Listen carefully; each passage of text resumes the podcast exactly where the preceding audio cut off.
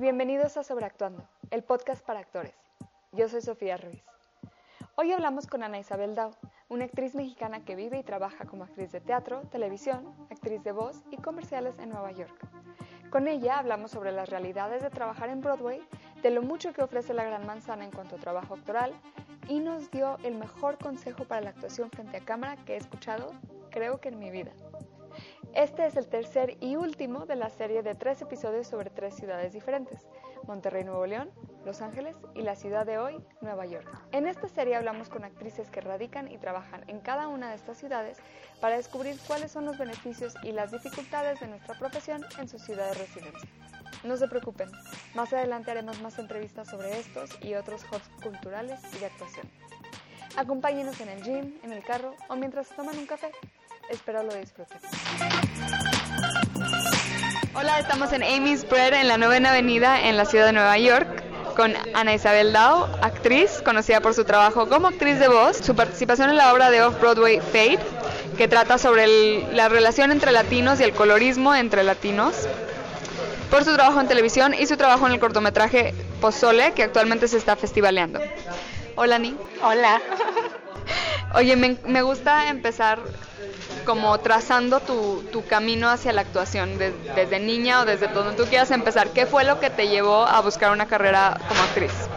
Ay, qué buena pregunta. Este, yo, pues desde chiquita yo creo que tuve así como que un, un lado exhibicionista, ¿no? Un lado melodramático. Este, y fue creo que estábamos en sexto de primaria o algo así, que la primera obra que, que hice, que pisé el escenario y dije yo, esto es mío, o sea, esto es algo que tengo que hacer, fue Anita la huerfanita, yo no era Anita la huerfanita, yo era la mala, se llamaba Miss, Hannigan. Es... Que quedabas muy bien como Miss Hannigan. Ay, me divertí mucho. Sí. Y pues ya desde ahí entonces, desde entonces dije, eh, eh, eh, esto es lo mío, o sea, creo que fue algo como la conexión entre yo y el público, el hecho de que tenía, suenan cada vez que lo platico suena más sexual, no era sexual, pero una conexión así como de que, oye, yo tengo el control, este, y todo lo que haga y todo lo que yo diga, ellos están poniendo atención y están, este, su reacción depende de lo que yo haga. Y para mí eso a mí como que me, se me hizo fascinante y desde entonces como que no he, no he lo he, lo he perseguido, pues. ¿Y desde ese momento en sexo de primaria sabías que querías que fuera tu carrera? O sea, no, yo pensé que era que iba a ser algo, yo sabía que era algo que iba a ser todo el resto de mi vida, pero no se me ocurrió que podría ser algo que pudiera estudiar hasta mucho después. De hecho, empecé estudiando la carrera, de, estudié, estudié psicología primero, este, y fue a, a medio, a, a media universidad donde dije, ¿sabes qué? No quiero hacer esto, yo no quiero ser psicóloga de trabajo, quiero que ser psicóloga de hobby y quiero ser actriz de trabajo. Entonces es donde tuve que hacer el cambio. Ok, y que de hecho pues ser actor pues tiene mucho, te debe ayudar mucho, ¿no? Lo que aprendiste de psicología te debe ayudar a la hora de analizar. Sí, y sí, así es. O sea, a la hora de analizar un personaje o a la hora de eh, entender por qué la gente reacciona de cierta manera, por qué el diálogo se, se desarrolla de cierta manera, la psicología ayuda mucho. ¿Y qué te trajo? Entonces, empiezas a estudiar psicología, ¿qué te trajo a Nueva York? Eh, pues precisamente eso, resulta que yo estaba, yo estaba estudiando psicología en la Universidad de Boston y yo hice las cosas como el... Um, como se hacen en México, que tú estudias psicología, todas tus clases son de psicología y tomas bien poquitas clases de otra cosa. Entonces yo así, yo sí entré a la universidad, todas mis clases eran psicología, la, la, la. A los dos años acabé todos los requisitos que necesitaba la carrera y me quedaban otros dos años de estudio porque en Estados Unidos quieren que estudies tantito de todo. Entonces dije, ¿ahora qué hago? Ya acabé la carrera, pero tengo que quedarme aquí. Entonces dije, bueno, aplico, voy a estudiar otra carrera en la misma universidad, apliqué para estudiar actuación ahí mismo en Boston y dije, bueno, vamos a ver qué pasa. Aplicó a estudiar actuación también en NYU, que es un programa también bastante reconocido y dio la casualidad que me aceptaron en NYU y no en Boston y dije, bueno, pues adiós, me voy. Uh, ahí voy, voy New York. Ajá. Ok. ¿Y qué te hizo querer quedarte aquí en estas ciudades a, a, pues a buscar una carrera? Me encontré aquí, o sea, este, Nueva York tiene un ritmo, eh, acelerado, que es similar al mío. Todo el mundo está aquí, la, gente está aquí porque quiere, tiene una pasión, no tiene que ser el teatro, no tiene que ser la actuación, tiene una pasión por algo, ya sea moda o, finanzas o lo que tú quieras, tecnología. Este, y por eso están aquí, entonces el hecho de que, de que me, me, encontraba rodeada de gente que era igual de apasionada en lo suyo de lo que yo era lo mío, para mí era un súper este, plus. Sí tiene una electricidad muy padre esta ciudad. Ahorita estos días que he estado aquí hay como pues alguna energía que, tiene que, que sí te, llena y go go go. O sea todo así no no es es raro poder detener o sea como que hacerte para atrás y relajarte es, es incluso aquí donde estamos como que hay o sea hay un ambiente de que hay una junta al lado estos no sé dónde van a ir después de esto o sea Sí, mucho movimiento, mucha mucha gente todo el tiempo en todas partes con muchas cosas que hacer. Sí. Te gradúas de la universidad, eh, estás viviendo en la ciudad en, Nueva York. ¿Cómo empezaste a buscar trabajo como actriz? Mm. Em, pues creo que graduándome de la universidad tuve compañeros, bueno, más bien tuve, tuve un maestro que me conectó con una directora que estaba haciendo teatro experimental aquí en la ciudad. Eran propuestas donde haz de cuenta que hacíamos, montamos la Odisea capítulo por capítulo en diferentes partes de la ciudad, pero en, en parques públicos o en escuelas o en una fuente abandonada, o, o sea, sí, súper, súper padre y siempre como que diferente. Uno era, uno era como que un show de estilo clowning, o sea, con payasos, otro era un, este, una como este, persecución de espías por Chinatown, de hecho, este, y así como que diferentes, o sea, y todos, o sea, regresando a los temas originales y a los, los capítulos originales de la Odisea, y ahí ella fue un proyecto tan colaborativo y es aparentemente difícil encontrar colaboradores este, que quieran, que sean así de abiertos, ya sea como escritores o escritores o actores y ella me fue conectando con otra gente que estaba haciendo cosas similares.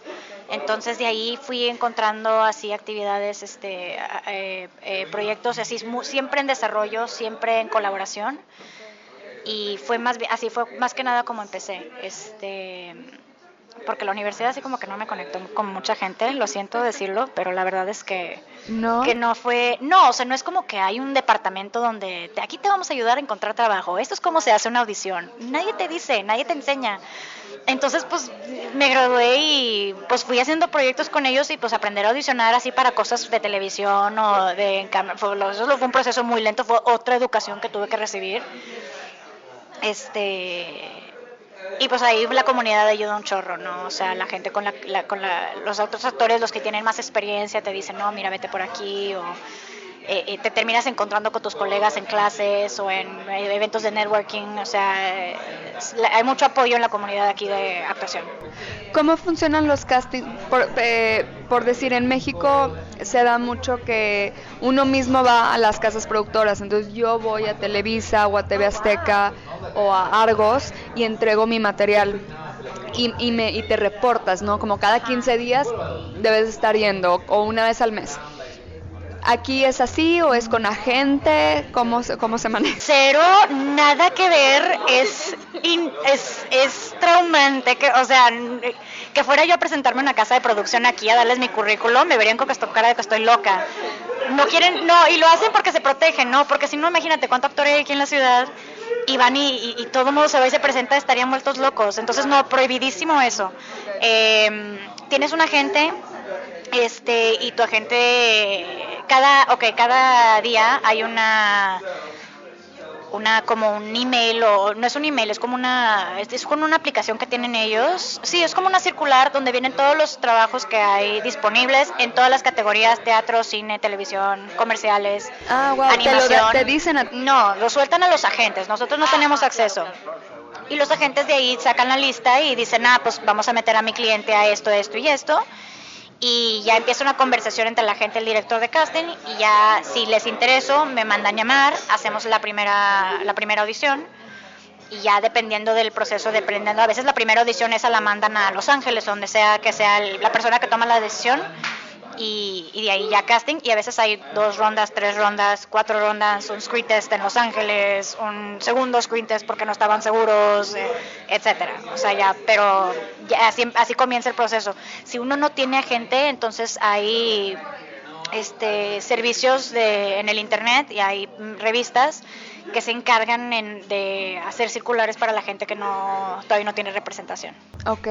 O sea, uno mismo puede ir a buscar trabajo tal vez de estudiantes o... Correcto, sí, sí, sí, trabajo, o sea, bueno, sí, también depende porque los sindicatos, eh, especialmente sindicatos, el empecé- otra vez, especialmente el sindicato de actores de teatro, este, tiene requisitos de que tienen que ver a, a gente que no es parte del sindicato eh, cada no sé cuántos días. Entonces muchas veces, si tú quieres audicionar para Broadway, son unas obras, son obras del sindicato, pero eh, hacen audiciones especiales para la gente que todavía no es miembro, para que ellos tengan oportunidad de ser vistos también. Entonces, eh, eh, eso no sucede tanto en el sindicato de cine y televisión, pero pero no hay trabajo que esté cerrado para, o sea, no hay si tú puedes, o sea, si tú puedes, si logras conseguir una audición, nadie te va a negar el trabajo. O sea, especialmente por no por ser miembro de no por no ser miembro del sindicato. Ok.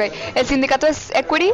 Equity es el sindicato de, de teatro y SAG-AFTRA es el sindicato de televisión. Ok. Entonces, los que las audiciones que hace Equity son las que son como castings abiertos. Sí, depende, ¿verdad? Porque también tienen sus castings normales. O sea, es posible que mi agente mande mi currículum para, vamos a decir, para Wicked o lo que tú quieras. Voy a Wicked, audiciono con el material que quieren y ya hacemos el callback o lo que sea.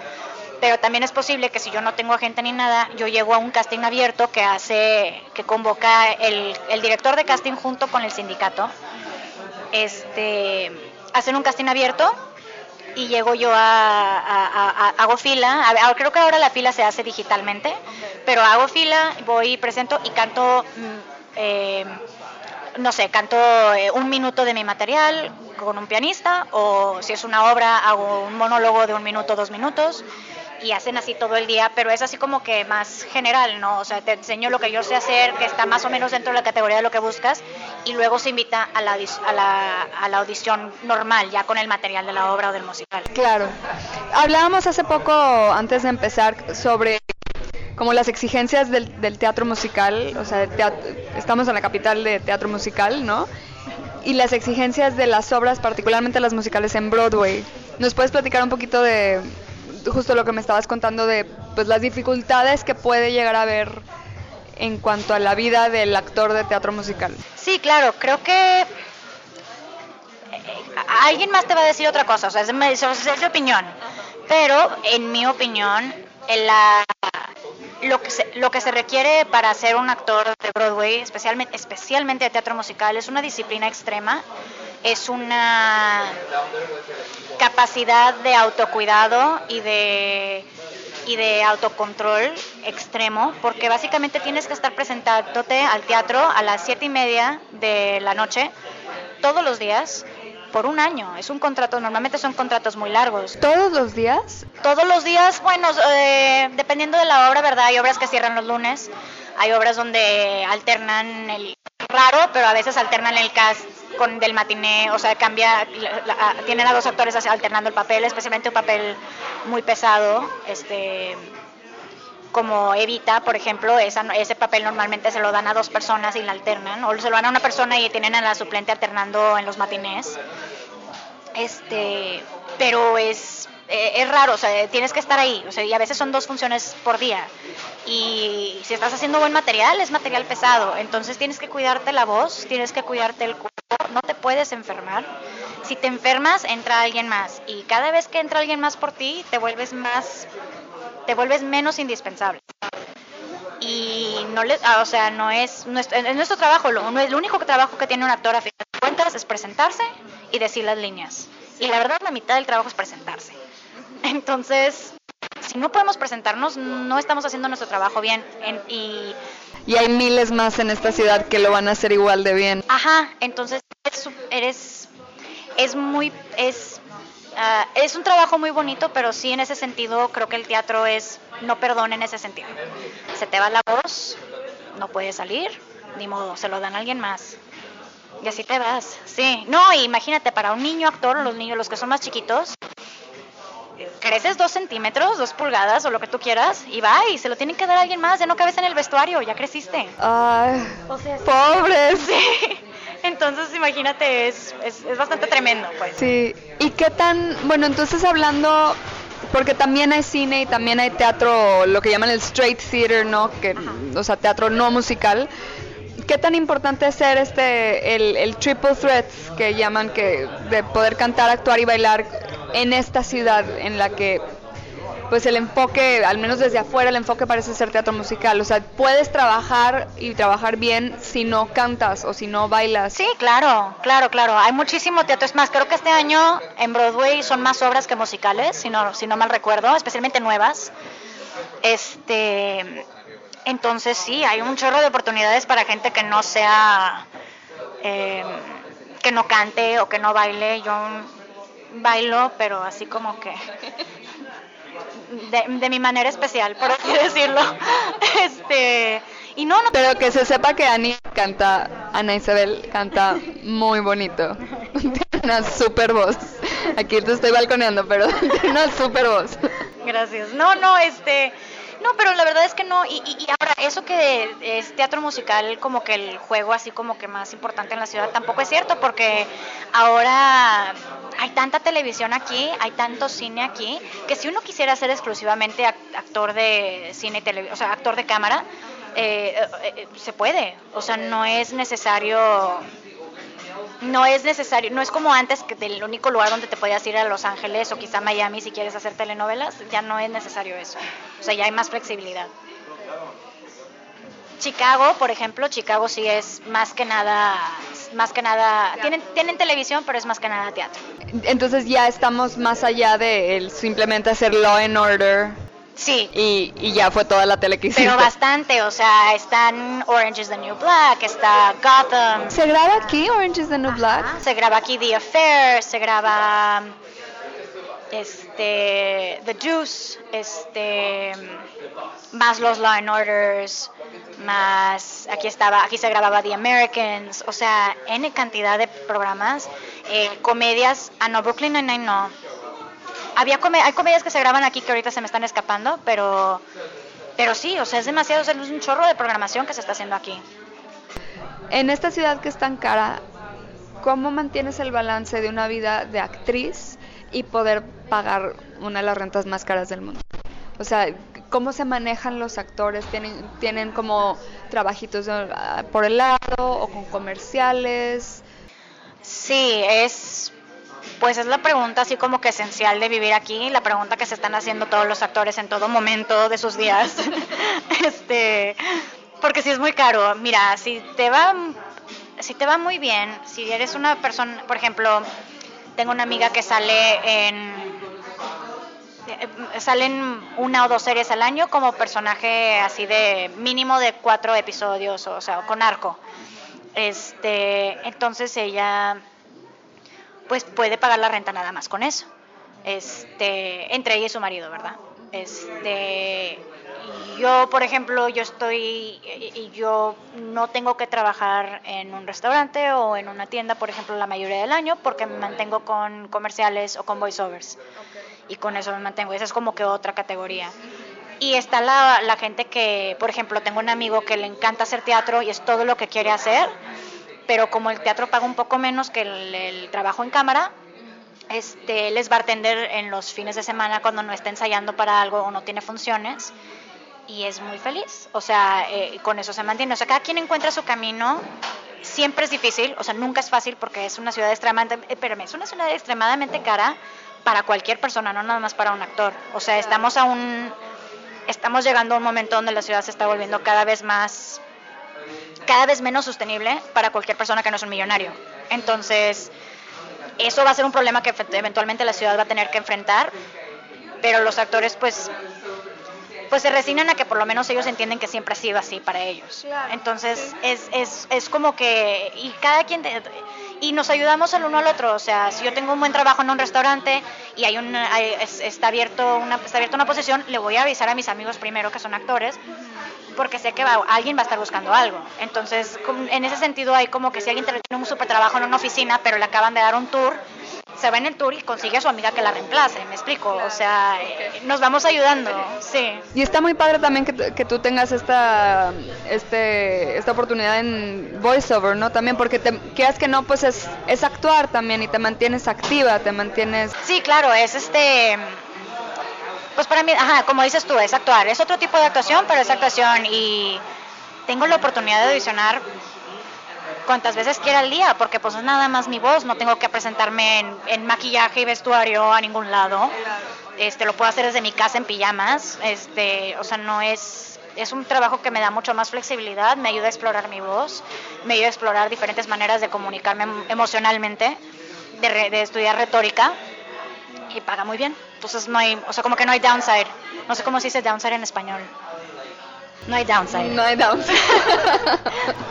este, en estos tiempos de Trump, ¿cuáles Vamos, y, creo que Nueva York es una ciudad muy diversa, pero y, entonces no sé si sea un problema o algo que tú estés como consciente, pero ¿cuál es la percepción de ti como latina en cuanto al trabajo de actuación?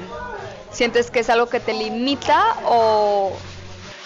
No te sé decir cómo entra Trump a la ecuación, o sea, no te sé hablar de, de él específicamente, pero pero sé que los latinos han tenido un, han tenido un problema de representación muy grande que viene desde antes de este presidente en la televisión o en el cine. O sea, no. Es muy complicado, o sea, porque por un lado. Este.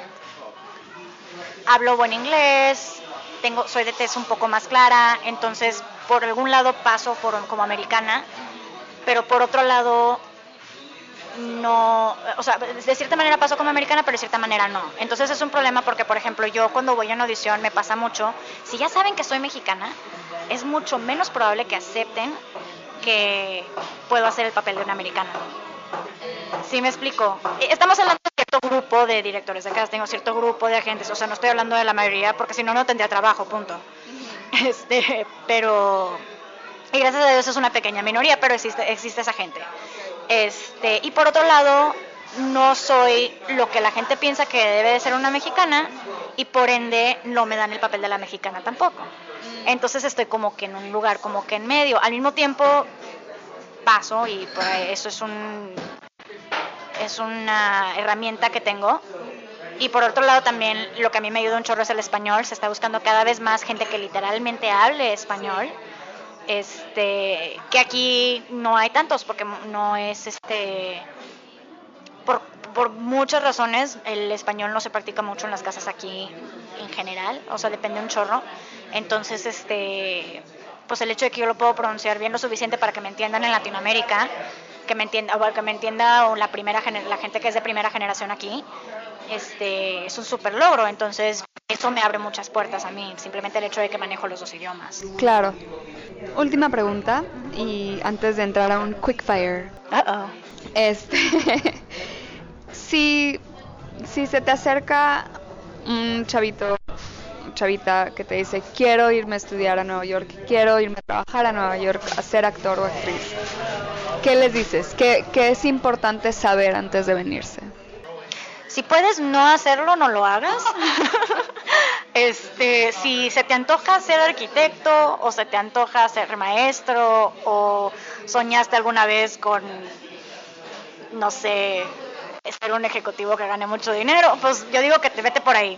Este, pero si es lo único que puedes hacer, entonces es lo único que quieres hacer, que no te imaginas haciendo otra cosa, tienes esa ambición y esa pasión, no vas a tener ningún problema.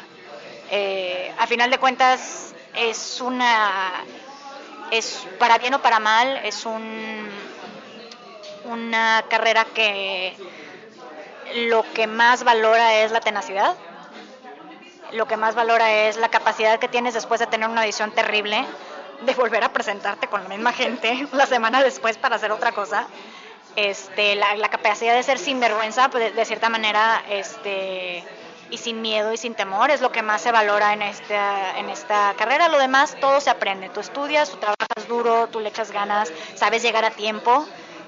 eh, eh, lo demás viene. Y si no, encuentras otro camino dentro del mismo ámbito. O sea, la gente, ¿cuántos, cuántos agentes no conozco o directores de casting no conozco que alguna vez quisieron, fuera, quisieron ser actores y ahora son súper este, exitosos eh, haciendo trabajando en el, haciendo castings para grandes películas o grandes este, programas de televisión. Entonces no es este uno encuentra su camino. Lo importante es verdaderamente tener esa pasión porque si no la tienes no pasa nada. Pero eh, si, si no la tienes y llegas acá vas a sufrir mucho. Claro, claro, lo vas a...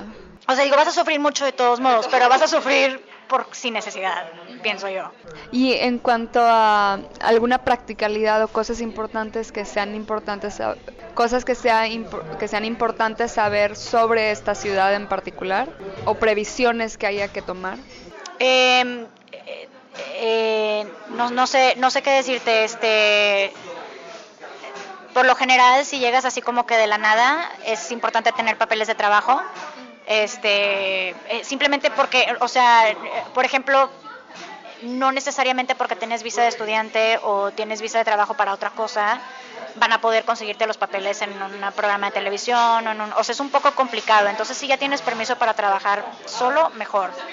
Este no que no se pueda. Y especialmente ahorita están buscando gracias a Netflix y gracias a Amazon Prime. Amazon Prime y, y- y- y el talento que está saliendo de México. Están empezando a buscar talento en México. Entonces no me sorprendería que en los siguientes años, en lugar de los mexicanos venir a, a Nueva York o a Los Ángeles o lo que sea para buscar trabajo, que empiecen a venir los directores de casting directo a México a sacar a la gente para, las, para los programas o grabarlo ahí, ahí mismo. O sea, cada vez está cambiando cada vez está volviéndose más importante el DF como lugar para talento mexicano. Entonces, no descontar, creo que es importante no descontar eso. O sea, cada vez importa más, creo. Y buena noticia para nosotros. sí. No, y pues me toca poner las pilas, me toca lanzar para allá. Sí, oye, puede ser como no by coastal, pero By, by, by, nation- by- by nation, by no sé. Bueno, ¿qué te parece un quick fire? Ok, va. Que en español lo bautizamos la ronda en chinga. La ronda en chinga. Ok, va, va. Mañana o tarde, Mañana. café o té, Té. playa o montaña, Montaña. cine o teatro, Teatro. What the fuck? teatro o tele, Tele. musical o no musical, No musical. cantar o actuar, Cantar. cantar o bailar, Bailar, no sé por qué. Nueva York o Monterrey, Nueva York. Nueva York o Los Ángeles. Nueva York. ¿Qué te molesta? Todo. Si pudieras ir a cualquier lugar del mundo, ¿a dónde irías? A Japón. Si hicieran alguna película sobre ti, ¿qué género sería? Comedia. ¿Quién te interpretaría? No sé. Will Ferrell. Will Ferrell. sí. Personaje favorito. Ah, ah, acabo de ver Escape at Dannemora. El personaje que hace Patricia Arquette es increíble. Ok, habrá que verlo. Obra favorita o película. Ah, lo que el viento se llevó. Mm, peor audición de tu vida. Oh my god. Este. Ok, una vez entré para para, creo que era el musical de Carol King, eh, eh, que se llama Beautiful, ajá, este, y entré en una edición así de, de grande, de mucha gente, este, y entré nada más y el, los- director de casting ya me conocía, o la directora de casting más bien ya me conocía, este, pero no sabía que cantaba, entonces así como que llegué según yo lista para impresionarla. Y llegué y no conocía nada del musical, entonces canté una canción de Aretha Franklin. Que no es por nada, pero a mí no me sale mal. O sea, yo canto bien eh, ese estilo de música. Sí, pero Carol King es más, más country, casi. Ajá, entonces yo llegué y canté y dije, a huevo, hay un personaje, son los 60, algo tiene que quedar. Se, estaban tan, se- no, no se podía parar de reír. Se estaban riendo de mí. Digo, ya nos conocemos, entonces era conmigo, pero era, era de mí. Entonces dije, bueno, ok, los hice reír, en este musical yo no quedo. y ya. Mejor audición de tu vida. Ah, mm, hace poquito tuve la oportunidad de audicionar para Hairspray en un teatro regional.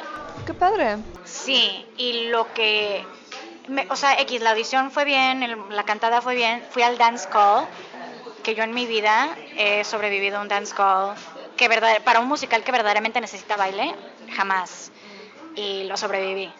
Entonces, para mí ese dance call fue mi sueño. ¿Qué personaje de Disney eras de niña? la bella. Ah, ¿A qué le tienes miedo? A las arañas. Si te dedicaras a cualquier otra cosa, ¿qué sería? Si me dedicara a cualquier otra cosa, ¿qué sería? Sería directora. Si pudieras trabajar con el actor o actriz que sea, ¿con quién trabajarías y por qué? Me encantaría trabajar con... Estoy tratando de pensar en alguien así rápido. Me está saliendo Meryl Streep, X. Ok, con Meryl Streep. Para que me enseñe algo. Muy bien, gracias. Últimas preguntas ya para cerrar. ¿Cuál es el mejor consejo que has recibido? Puede ser directamente relacionado a la actuación o, o en general de la vida. Eh, Dustin Hoffman a mí me dijo una vez... eh, Era un, estaba trabajando en un... Dustin Hoffman, alto. Dustin Hoffman, a ti te dijo una vez. Era una clase, whatever, pero estaba trabajando en material de, creo que era de Jerry Maguire o algo así, X. Era un momento donde era muy, muy interior lo que necesitaba hacer y me dio un, me dio un tip que era súper importante que como que no se te ocurre, eh, eh, de seguro no sé si los, bueno, no sé si los actores que estén escuchando se vayan a identificar, pero a mí me pasa mucho que estoy en el momento y quiero que salga quiero que me salga nato algo así, wow, una, especialmente en, la, en el teatro, pues en el teatro como que importa un poco menos, pero siento que en, el- en- en la cámara eh, quieres que te salga un momento así como que dramático, espontáneo y wow, y a veces no sale y te empiezas a frustrar.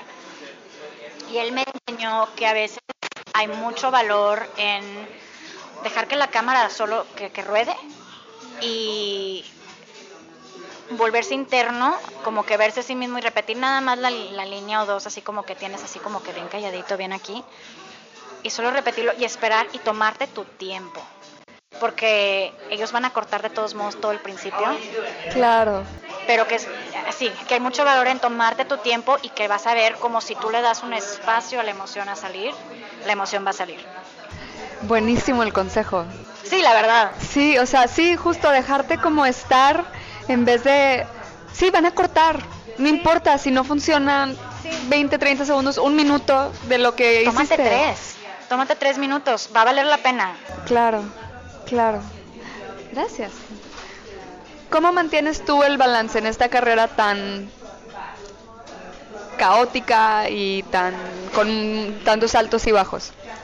para mí es muy importante tener amigos y familiares y pasiones que no tengan nada que ver con mi carrera. ¿Qué pasiones tienes fuera de tu carrera? Eh, los videojuegos. What? Sí. Eh, paso una cantidad obscena de tiempo jugando juegos de video, no le digan a nadie. Este, no, por ejemplo, ahora estoy, estoy dirigiendo más, estoy escribiendo más, estoy tratando de, de buscar maneras de expresarme artísticamente que no sea como actriz. Para mí eso es muy importante porque si es tu único outlet y no te está yendo bien, lo vas a sufrir mucho. Pero si es uno de tus muchos outlets, entonces cuando hay momento para triunfar, triunfas y cuando no, tienes otra cosa en que preocuparte. Sí, no se vuelve algo como tan obsesivo de que no tengo el trabajo. Sí, que y si no soy y- esto, no soy nada. O sea, no, no, no, eres una persona y, y- y la actuación es, resulta que es tu carrera. O sea, no debe de ser más de eso. No, no, no tiene por qué ser más de eso. Porque para mí, bueno, creo yo que no es saludable. Un banquero que se la viva solo pensando y soñando y viviendo y hablando de su, traba- de su trabajo en el banco, pensaríamos que está loco. Entonces, ¿por qué, hacemos, por qué nos hacemos lo mismo, no? Buenas palabras para terminar. ¿Dónde te encontramos en redes? Eh, me pueden seguir en Instagram, Ana Isabel Dao, ar- arroba ¿Con Ana una Isabel N? Dao, con una N, A-N-A-I-S-A-B-E-L-D-O-W, me tardé.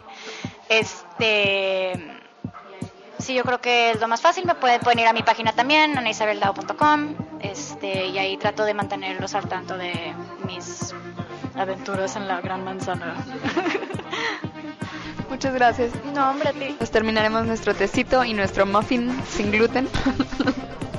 Hasta luego. Adiós. Muchas gracias por escuchar. ¿Qué les dije de ese consejo?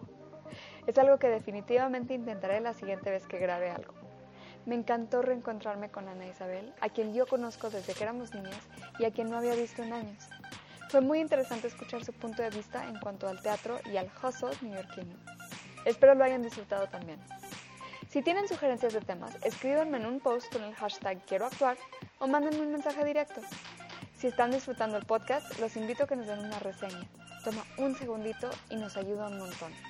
O compartan nuestro link en sus redes. Así les llegaremos a más gente que sea o quiera ser actor. Muchas gracias por acompañarnos. Hasta la semana que viene.